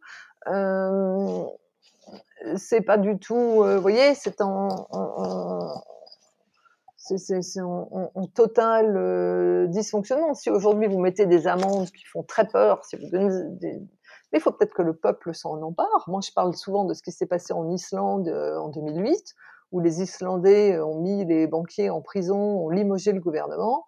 Et souvent, on me répond, ben oui, mais les Islandais, ils ont un esprit viking, ils sont 300 000, nous, on est 70 millions, on peut pas. Oui, mais enfin, nous, on est quand même le pays qui se dit être le pays des droits de l'homme sur la scène internationale. Ce qui aujourd'hui est la vraie risée quand on voit les dossiers Assange Snowden, alors qu'on a été capable d'accueillir des dictateurs comme Duvalier et de les protéger pendant 25 ans sur la Côte d'Azur. Donc, c'est deux poids, deux mesures. Et ben, avec les lanceurs d'alerte, c'est la même chose. On en a protégé certains avec des comités de soutien, des gens qui n'ont pas payé leurs frais d'avocat, parce qu'il y a eu des cagnottes qui ont été montées pour ça, avec euh, une médiatisation extrême. Ce sont des gens qui ont un métier, qui ont un emploi, qui ont un conjoint, qui a un emploi. C'est pas du tout la même chose que des situations comme la mienne. Et c'est là où le système est très bien fait. C'est-à-dire qu'on a mis le focus sur ces gens-là, et puis en gros, on a complètement sorti des gens comme moi. Et typiquement, j'ai été la plus médiatisée jusque fin 2016, au moment où la loi Sapin a été passée. Depuis que la loi Sapin est passée, je suis complètement sortie de toutes les interviews en mmh. France sur les lanceurs d'alerte. Pourquoi? Parce que, un, j'ai une histoire qui ne veut pas être réglée par la France, et puis deux, euh, parce que j'ai sorti un bouquin qui s'appelle La traque des lanceurs d'alerte, préfacé par Julian Assange. Et que Julian Assange a assez mauvaise réputation aujourd'hui. En tout cas, c'est euh, le portrait euh, qu'on lui a dépeint ces dernières années. Bah, c'est ce qui arrange effectivement le système, c'est-à-dire ceux qui bénéficient des ventes d'armes, d'aller tuer des civils. Vous savez, ce sont des vrais business derrière, hein, qui rapportent beaucoup d'argent. Il n'y a pas du tout d'éthique là-dedans. Justement, les vrais lanceurs d'alerte parlent d'éthique, parle d'intégrité, parle d'humanisme, parle de solidarité, parle d'intérêt général. Est-ce que la banque UBS vous parle d'intérêt général, de solidarité? Est-ce que les vendeurs d'armes vous parlent d'intérêt général, d'éthique, de transparence? Regardez avec ce qu'avait sorti Disclose euh, ce, ces journalistes d'investigation qui expliquaient que la France vend des armes qui servent finalement, je crois que c'est à l'Arabie Saoudite, et qui servent finalement à aller tuer des civils au Yémen. Regardez la réponse politique par rapport à ça. C'est la même que celles qui sont faites sur des dossiers euh, qu'Assange dénonce pour les États-Unis. C'est-à-dire vous êtes face à des complexes militaro-industriels, vous êtes face à une... On est le troisième vendeur d'armes au monde, donc euh, on ne peut pas y toucher. Et puis au niveau de la banque, eh bien, comme vous le savez, la banque euh, est capable de euh, cacher une partie des transactions. Nous, avec la France, on a bien vu que la banque UBS euh, France cachait une partie des comptes au commissaire aux comptes, puisque les, les les transactions des, euh, des, des, des, gens qui, qui, ouvraient des comptes euh, offshore étaient notés dans un carnet à la main qui s'appelait carnet du lait et qui était en fait une comptabilité parallèle. D'ailleurs, c'est dans, dans la plainte aussi que j'ai déposée en 2009. Donc, si vous voulez, tant qu'on est sur une culture du mensonge, et qu'en fait c'est ça le problème, on est sur la culture du mensonge, c'est et qu'en même temps il y a un endormissement des gens. Euh, on endort les gens par les séries télévisées, par euh, les médias euh, qui balancent pendant 24 heures sur 24 des informations qui font très peur. Donc d'un côté, vous avez la peur, de l'autre, vous avez le déni, et vous avez en même temps cette culture que les Américains appellent entertainment ou tititainment, mmh c'est-à-dire qu'on met les gens dans des voilà pour être des des chamallows sur des canapés. Je suis un peu désolée de dire ça de manière un peu vulgaire. Et qu'on empêche les gens de réfléchir. Et que dès que quelqu'un a une idée, en fait, on peut se plaindre, et ça, ça fait aussi partie du système. C'est-à-dire que vous pouvez être face à des caméras télé et dire c'est très dur, c'est très compliqué, c'est terrible. Alors, quand on pleure et quand on fait verser la, la, petite larme à la ménagère de moins de 50 ans, comme dirait TF1, tout va très bien. Et moi, ça, c'était finalement ce qui m'est arrivé jusqu'en 2016. Et puis, à partir de 2017, où j'ai proposé euh, justement des tonnes de préconisations dans le bouquin qui est préfacé par Assange, alors là, immédiatement, immédiatement. Moi, je l'ai vu, hein, puisque j'étais une des plus médiatisées alors que j'avais rien demandé. Euh, et c'est là où j'ai pas compris. Je me suis dit, mais comment c'est possible que du jour au lendemain, on me tourne le dos? Et en fait, c'est ça. C'est quand on parle de la dépression que j'ai subie, quand on parle de la séparation avec mes enfants, quand on parle de mon cas terrible, tout va bien. Mais quand on dit, pour s'en sortir, il faudrait aller vers ceci, euh, vous voyez, on parlait tout à l'heure du monde d'entreprise euh, sur le harcèlement. Moi, j'ai fait des vidéos, j'ai fait des modules, euh, j'ai un site web où j'explique comment on pourrait justement, euh, au niveau de l'entreprise, aller vers plus de transparence, vers plus d'éthique, et comment on va pouvoir se relever au niveau de la, de la concurrence internationale. Et ça, personne ne veut entendre parler. Dès que je parle d'Assange, c'est toujours pareil. Oui, Assange mais bon, alors c'est sur Assange, c'est sur Snowden, c'est sur Manning, c'est sur Stéphanie Gibault, c'est sur Rudolf Elmer qui est en Suisse, c'est sur Yasmine Motergemi. C'est-à-dire que tous ceux qui essayent de se lever ont immédiatement, euh, oui, un point rouge ou je sais pas quoi. En tout mmh cas, doivent être éliminés. C'est la chanson de, de Guy Béard, celui qui dit la vérité doit être éliminé. Stéphanie, je voulais rebondir sur ce que vous disiez par rapport à, l'éthique, les vidéos, ce que, vous faites sur, la transparence. en fait, aussi ce pourquoi je voulais discuter avec vous aujourd'hui, c'est vrai que moi, souvent dans, le podcast, je parle beaucoup plus des, sujets, on va dire, de, environnementaux, de, transition écologique euh, et, sociale, beaucoup moins de, sujets éthiques comme le vôtre, ou mais qui en fait sont, très liés parce que les problématiques et les causes, et c'est ce qu'on voit à travers votre récit, sont tout à fait communes. Euh, c'est le manque de transparence, c'est euh, euh, le, fait d'être toujours dans de la communication. Ce que vous disiez sur le fait que oui, la loi Sapin, c'est génial parce qu'on peut aller raconter que finalement le dossier est réglé et puis qu'on a fait les bonnes choses. Ça me fait penser, enfin, encore quelque chose qui s'est passé il n'y a pas très longtemps avec différents ministres sur les plateaux télé qui disaient Regardez, extraordinaire, classement qui montre que la France est le quatrième pays le plus vert au monde alors que c'est un classement dans lequel on fait participer un climato-sceptique notoire, qui, que tous les scientifiques en plus décrivent en disant que non, ça ne correspond à rien, mais c'est pas grave, on est dans la communication en disant regardez, en plus c'est génial, c'est parce que on, fait bien les choses. Et du coup, je voulais voir avec vous comment est-ce que aujourd'hui vous agissez, qu'est-ce que vous, comment vous faites pour faire prendre conscience en fait de, cette importance de l'éthique, de cette importance de la transparence pour régler ces problèmes dans le monde professionnel? Alors, soit dans les administrations, je crois, ou les collectivités, mais aussi dans les entreprises. Comment, comment est-ce que ça se passe? Par quels moyens? Et, comment c'est reçu en fait en interne? Alors, c'est reçu de manière très différente et ça dépend du public. Je vais vous donner un exemple. Je donne un, cours à HEC euh, à des étudiants qui ont plus de 80, qui viennent de 80 pays différents, donc plus de 80 nationalités, donc ils vont être les futurs managers. En gros, ils ont à peu près 25 ans, c'est des têtes bien faites et ce sont donc les futurs, futurs dirigeants d'entreprise qui viennent de partout dans le monde. Quand on le parle de ces sujets, euh, il y a une véritable réceptivité et ils se rendent compte justement de l'importance d'être éthique et de dire la vérité et de proposer donc des produits qui soient à la fois euh, éthiques, donc c'est respecter le monde animal, c'est respecter l'écologie, c'est respecter les règles, c'est justement ne pas faire ni du blanchiment d'argent, ni, euh, etc. Et ils ont une conscience de ça. La preuve, c'est que moi j'interviens pendant ce cours à, à HEC qui s'appelle Sustainability, donc euh, sur la, transparence, la résilience, etc. Je donne le même cours ailleurs, euh, une fois par an dans une université française qui s'adresse à des gens qui ont entre 30 et 60 ans et qui en fait euh, sont en train de faire un diplôme universitaire. Euh, ce sont essentiellement des profils de juristes, de déontologues. On n'est pas du tout sur le même profil. Cette année, j'étais obligée de le faire par Zoom. Covid oblige. Je ne pas eu en face de moi dans une salle de classe comme je fais d'habitude à Paris. Et alors là, c'est une catastrophe. Tous les ans, je fais ça depuis 2017, j'ai plusieurs personnes dans la salle qui me disent, mais enfin, faut arrêter, quoi. Euh, on est dans un monde globalisé, euh, c'est normal euh, qu'il y ait des dérives, et c'est normal que malheureusement, il y ait des, dommages collatéraux.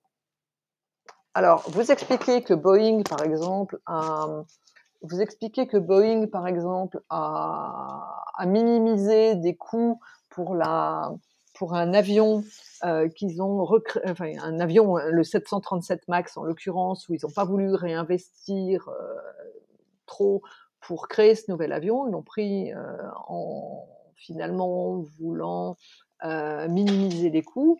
Et ça a fait deux crashs d'avion. Pourquoi? Parce que les pilotes n'ont pas été formés comme ils auraient dû l'être formés il y avait un problème notamment au niveau de, l'aile arrière. Ça a créé deux crashs d'avion, 350 morts.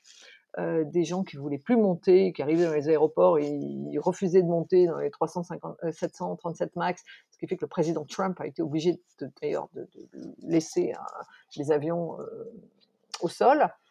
Et vous avez des gens qui vous disent, bah oui, dans un monde globalisé, en gros, c'est comme ça. Et là, si vous voulez, là, ce sont des Français.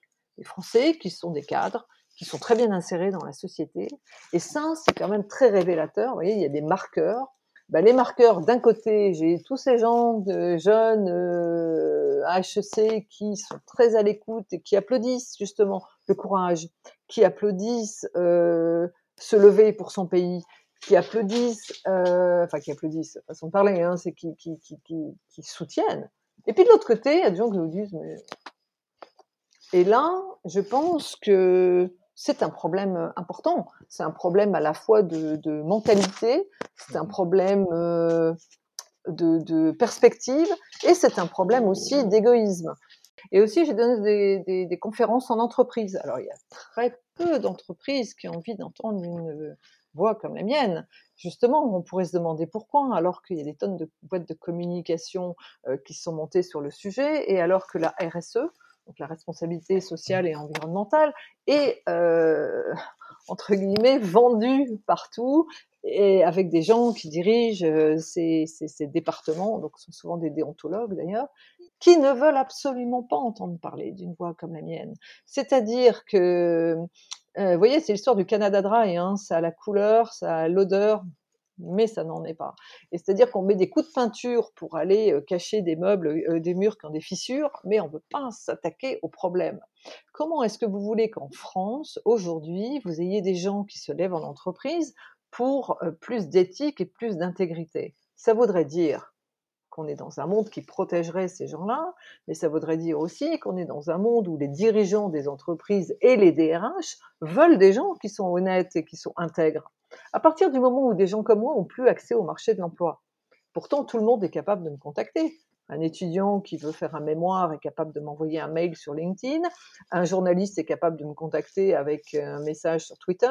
Euh, des, tonnes de gens euh, depuis dix ans sont, capables euh, de voilà de, de m'écrire. Il n'y a que le monde de l'entreprise qui a qui est fermé à ça.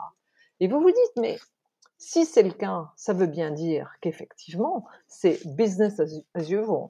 C'est-à-dire qu'on a beau changer les législations, les amendes ont, beau être un peu plus importantes, finalement, ça change rien.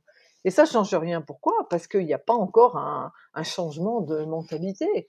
Euh, alors, est-ce qu'avec le Covid, les choses vont être pires? Ce qui va faire une véritable prise de conscience, comme vous le savez, de plus en plus de gens sont licenciés en ce moment. Hein. on a vu les restaurateurs, les hôteliers, les bowling, les boîtes de nuit, etc., euh, etc. Euh, et du coup aussi leurs leurs salariés. On voit aussi que les multinationales qui ont des des, des, des, cours de bourse complètement décorrélés de la vie économique en profitent pour faire des PSE. je crois que c'est 241 ou 251 PSE en ce moment, donc plans sociaux, en France, de ces multinationales. On a vu que Danone est en train de supprimer, je crois, 3000 emplois, etc., mmh. etc. Euh, Les banques, tiens, ben, UBS en Suisse est en train de fermer euh, un nombre d'agences, euh, parce qu'UBS en Suisse c'est aussi une banque de réseau, hein, comme les la Poste en France ou Crédit Mutuel ou Crédit Agricole. donc en fait, il y a ceux qui souffrent véritablement de ce Covid, ceux qui en jouissent entre guillemets et qui aussi profitent pour licencier, pour faire encore plus d'argent, pour avoir un cours de bourse qui se tient toujours plus haut et pour avoir des actionnaires qui sont encore plus, encore plus, euh, bah, qui, encaissent des dividendes encore plus importants. Alors, en en discutant à droite à gauche, on se rend compte que la génération Y et la génération Z, hein, ceux qui ont entre 20 et 30 ans, sont une deux générations, ce qu'on appelle en quête de sens. C'est-à-dire que ça rejoint ce que je vous disais sur l'histoire HEC, où on voit vraiment que chez eux, il y a une prise de conscience au niveau écologiste, écologique, au niveau, au niveau économique, au niveau géopolitique, géoéconomique, etc. Les autres sont encore un peu endormis. Euh, pour, pour des tonnes de raisons, on pourrait en parler pendant, pendant des jours et des jours. Moi, je me pose la question de savoir comment j'étais avant, comment j'étais il y a 15 ans. J'étais quelqu'un, comme tout le monde, la classe moyenne, qui travaillait, qui avait un salaire, avec mon salaire qui payait euh, les vacances, les impôts, les sorties des enfants, la cantine, l'école, euh, la nounou, la babysitter, les transports, les vacances, le loyer, euh, et qui était prise finalement dans un cirque infernal où, même si je donnais de l'argent au Resto du Cœur, ou je donnais de l'argent à Amnesty International tous les mois, ou régulièrement, ou même si j'écoutais France Info ou France Inter ou CNN, j'étais quand même prise dans un engrenage et j'étais prise dans le système. À partir du moment où je suis sortie du système, ça m'a fait poser des questions sur ce système. Effectivement, dénoncer une banque qui fraude, déjà tellement grave. Vous aidez l'État français qui, lui, finalement, vous met plus en danger que la banque qui fraude, ce pays qui se dit pays des droits de l'homme qui se dit fondateur de l'Europe, qui se dit avec ses valeurs universelles de l'humanisme, de la liberté, de l'égalité, de la fraternité. C'est exactement ce dont moi j'ai fait, euh, j'ai fait preuve. Donc en fait, c'est tout à refaire. Alors, comment est-ce que ça peut venir? Parce que c'est ça la vraie question. Quand même assez nombreux à montrer des dysfonctionnements et qu'une fois de plus, c'est le système qui a la main sur tout. Si vous prenez les Gilets jaunes, qui fin 2018 dit nous, on est des salariés ou des gens qui travaillons, on ne peut pas nourrir nos familles correctement, on n'arrive pas à joindre les deux bouts. Vous savez, c'était avec l'essence qui avait pris euh, quelques dizaines de centimes. Qu'est-ce qui s'est passé? Ben, C'est qu'on les a fait infiltrer et on les a fait passer pour des violents, pour des séditieux, pour voir des, euh, euh, des racistes, des fascistes, des antisémites. Finalement, exactement la même chose qu'avec des gens comme moi. On discrédite, on ostracise. Euh, ce qu'on a dit sur Assange aussi, vous savez, ce, fameux promène de viol avec ces deux femmes qui sont des, des coups montés, qui sont pas du tout, puisque les filles étaient revenues sur leur déposition au commissariat, etc., etc. Bon, bah, dans l'esprit de certains, Assange est un, et pas qu'un, et pas qu'un mec égoïste, et aussi un violeur. Bon, ben, on, met des, on met des marqueurs comme ça sur les gens. Donc les gilets jaunes euh, ben, ont été obligés finalement d'être en retrait, puisqu'à force de se faire euh, taper dessus pendant les manifestations. Alors il faut aller au degré au-dessus. Le degré au-dessus, c'est effectivement une prise de conscience. Essayer d'éduquer les gens. Euh, les réseaux sociaux commencent à le faire. On voit que dès qu'il y a une voix dissidente, la censure marche très bien, les algorithmes. Moi, les gens peuvent a priori m'écouter sur les réseaux sociaux. Je suis sur LinkedIn, Facebook, Twitter. J'ai un like, j'ai à peine un partage, j'ai rarement un commentaire. Pourquoi? Est-ce que c'est la peur Parce qu'effectivement, si vous êtes collaborateur d'une entreprise, que vous allez euh, liker ce que je fais, bien évidemment, votre employeur peut le faire. Et voyez, c'est justement tout ce monde, quelque part, de la transparence, et qui est aussi le monde de la liberté. Vous avez le droit d'aimer ce que je dis, euh, qui immédiatement est censuré, censuré par les réseaux sociaux. On l'a vu avec euh, avec le président Trump d'ailleurs. Censuré sur les réseaux sociaux. Censurés par l'entreprise derrière, puisque les, les, collaborateurs sont quand même tous très surveillés. Hein. Ces outils, ça sert à ça aussi. Ça ne sert pas qu'à rassembler sur des thématiques, ça sert aussi à regarder euh, qui fait qui, qui fait quoi, avec qui et qui pense quoi. Parce que l'entreprise, c'est certainement pas la démocratie. L'entreprise a une ligne, vous n'allez pas dans la ligne, voilà, euh, vous pouvez pas la remettre en question. Et justement, je pense que l'avenir, c'est tout ce qu'on discute avec ces étudiants à HEC, l'avenir va appartenir aux entreprises éthiques. L'avenir euh, va appartenir aux entreprises qui vont proposer des produits éthiques, qui vont ni, euh, euh, ni faire de mal à la nature, ni faire de mal aux animaux, ni... La complexité, c'est qu'on est aujourd'hui avec des... Des citoyens qui ne sont plus considérés comme des citoyens, mais des comme des consommateurs. C'est quel type de chaussures vous achetez, quel type de lunettes, quel type de téléphone, et on va essayer de vous vendre plus de lunettes, plus de téléphones, plus de vêtements, plus de tout ce que vous voulez.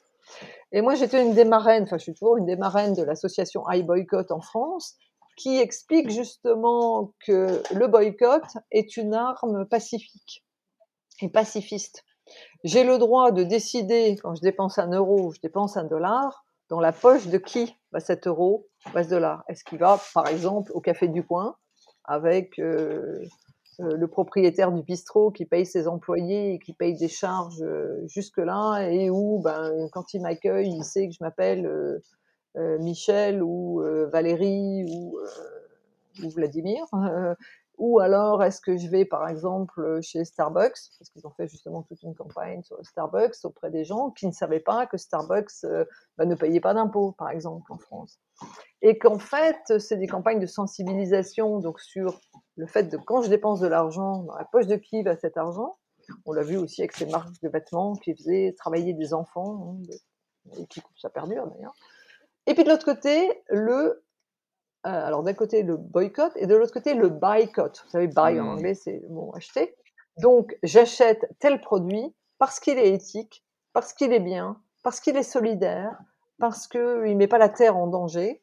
Et ça répond à votre question tout à l'heure sur tout ce qui est sustainability, c'est-à-dire que nous, on avait proposé en 2016, donc il y a cinq ans, au patron d'UBS pour que UBS rachète une image et qu'il montre qu'effectivement, ils ont pris acte de tout leur dysfonctionnement et ils ont envie de faire autre chose de leur vie euh, financière, on avait proposé le Fonds mondial de l'éthique, le FME, en, en, miroir au FMI. C'était une espèce de blague, mais je pense que UBS n'a pas, pas, compris la blague et l'humour. En tout cas, on avait écrit dans le courrier qu'une non-réponse était une réponse. Effectivement, cinq ans après, on voit qu'UBS ferait des produits éthiques, mais c'est toujours pareil, c'est un coup de peinture qui n'a rien, absolument rien d'éthique. On sait aujourd'hui que maintenant l'eau, l'eau, l'eau que vous buvez, avec laquelle vous prenez votre douche, etc., vous achetez aussi en supermarché, l'eau est cotée sur les marchés financiers. Mmh. L'eau, qui est un produit qui appartient à la communauté, euh, se raréfie D'ailleurs, aux États-Unis, il y a eu tellement de sécheresse, notamment en Californie, euh, que euh, ça fait grimper le prix de l'eau qui est coté maintenant à Wall Street. Et on le voit dans un pays aussi comme le Mexique, euh, où l'eau coûte plus cher que le Coca-Cola. Les Mexicains sont malheureusement un peu tous obèses parce que dès l'enfance, ils boivent du Coca-Cola. les, rivières, les sources ont été privatisées et elles appartiennent à des multinationales, donc Coca-Cola. Alors, euh, vous me demandez tout à l'heure comment je sensibilise, mais j'ai aussi, euh, un, alors je, dis, je donne des conférences, j'ai fait des modules vidéo, j'ai écrit trois livres, euh, La femme qui en savait vraiment trop, qui est mon histoire, La traque des lanceurs d'alerte, préfacée par Assange, que j'ai traduit en anglais. Et maintenant, j'ai euh, je, je, mets mes textes en français et en anglais sur une plateforme collaborative qui s'appelle Panodyssée, panodyssée.com, où j'ai un espace euh, où j'écris des textes euh, et je parle des actions euh, citoyennes, des actions bienveillantes, des actions qui vont dans l'intérêt général, où on se rend compte que petit à petit, la société civile s'éveille. La vraie question, c'est est-ce que ça va prendre une génération, c'est-à-dire attendre que ceux qui ont 20 ans en aient 40, 60, 80, pour que les choses euh, évoluent, ou est-ce qu'il va y avoir un crack? D'où il va venir, est-ce qu'il va être économique, est-ce que la bourse va par exemple se casser la figure euh, et que tous les petits porteurs vont se retrouver mmh. ruinés? Euh, est-ce que ça va être un chômage, euh, un pourcentage de chômage absolument effarant? Est-ce que ça va être un problème de résilience alimentaire? Je pense à ça parce que j'ai fait un texte là-dessus il, y a deux jours. Est-ce que ça va être tout ensemble? Cela étant, il y a un mot que les gens n'aiment pas, c'est le mot responsabilité. Quand je donne une conférence, dès que je parle de la responsabilité individuelle et de la responsabilité collective, là ça bug. Vous savez, par rapport à, l'intelligence artificielle, de dire euh, qu'est-ce que notre intelligence individuelle et collective peut faire avec ça. Et quand on parle à chacun de la responsabilité individuelle, c'est compliqué parce que c'est toujours de la faute de l'autre. Hein. C'est le voisin qui fait du bruit, c'est le voisin qui pollue, le, voisin, le collègue, le patron, toujours, c'est toujours l'autre. C'est très compliqué de remettre ses propres, euh, ses propres euh, schémas en question.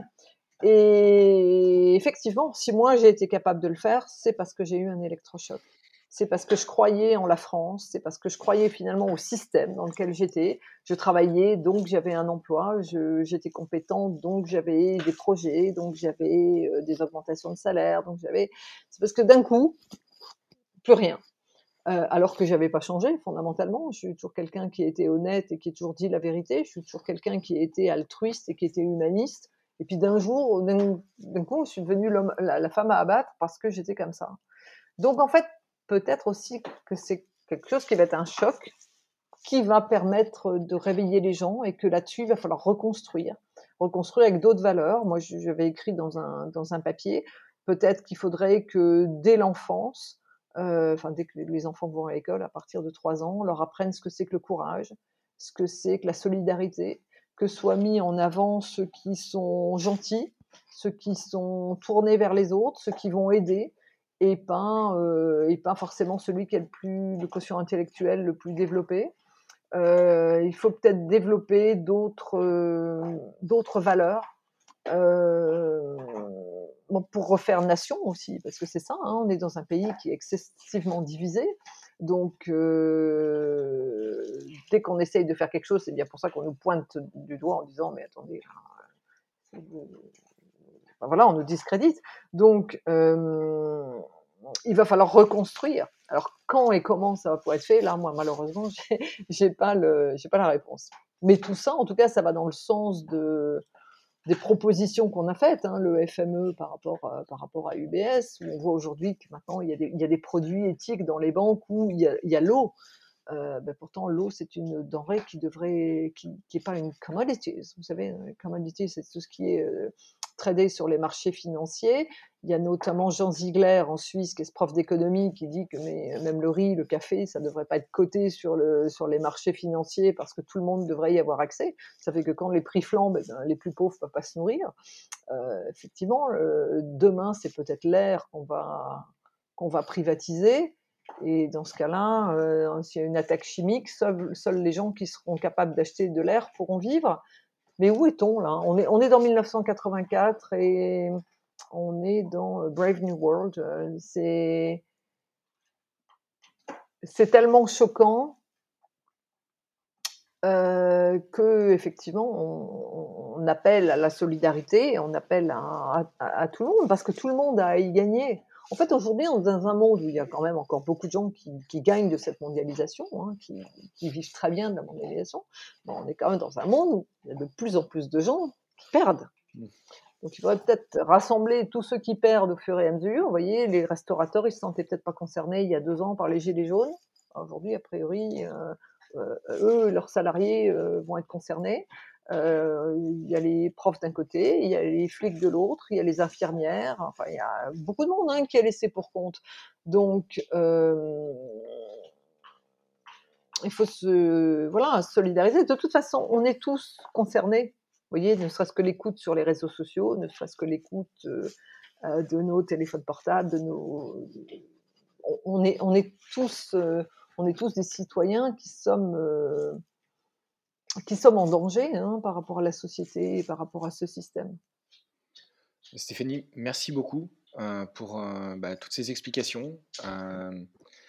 Peut-être un, dernier mot comme, un, conseil ou, un message à, ceux qui, bah, commencent à, voir quand même hein, que, ça ne va pas, qui, ont envie de, changer, de, se bouger, de changer eux leur mode de vie, leur, voie professionnelle ou, en tout cas de, sortir la tête, on va dire, du, du système. Qu'est-ce que vous conseilleriez pour, pour s'y mettre Qu'est-ce que vous voudriez leur dire? Mais il faut s'informer. Euh, vous savez, si vous ne vous informez pas, vous ne pouvez pas comprendre les enjeux. Donc, s'informer euh, et auprès de qui, euh, c'est ce est le, c'est ce qui est central et c'est ce qui est crucial.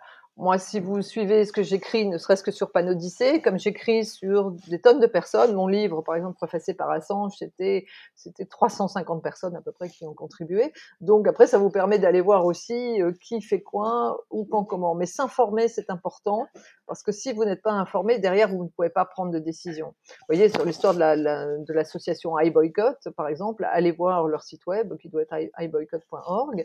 Euh, il y a des tonnes de gens qui essayent de faire des choses et qui sont complètement isolés. Donc, euh, informez-vous parce que quelqu'un qui est informé ne pourra plus dire après, ne pourra plus avoir l'excuse de dire je ne savais pas. Mmh voilà. Merci beaucoup Stéphanie et euh, bah, je vous souhaite euh, bah, bonne chance et, encore bravo pour, pour ce que vous faites et, ce travail de sensibilisation et, d'alerte. voilà, c'est, voilà, je vous souhaite vraiment beaucoup de courage et, dans, dans cette voie.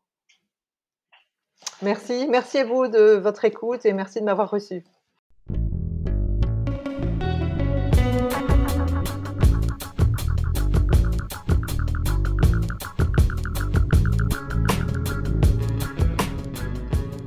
Merci d'avoir écouté cet épisode. J'espère qu'il vous a plu et que cela vous donne envie d'agir à votre tour. Si vous êtes en quête de changement professionnel, je vous invite à écouter les épisodes de la saison 1.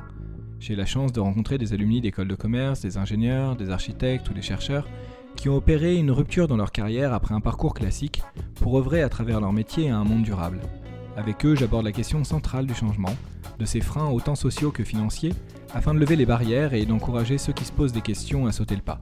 Ces entretiens sont une vraie source d'énergie positive à consommer sans modération. Si vous souhaitez mieux comprendre les enjeux d'un secteur ou d'un métier face à l'urgence écologique, allez voir du côté de la saison 2. Je donne la parole à des professionnels qui nous expliquent à travers leur prisme comment ils voient leur métier, ce qu'il faut changer, pourquoi et comment, afin de tenir les accords de Paris et limiter le réchauffement climatique à 2 degrés d'ici la fin du siècle. Si vous êtes perdu, allez voir du côté des associations comme la Fresque du Climat ou les Shifters. Vous y trouverez d'autres personnes qui, comme vous, veulent agir, mais ne savent pas forcément par où commencer. C'est toujours bon d'être épaulé dans ces moments. A bientôt pour un prochain épisode et d'ici là, osez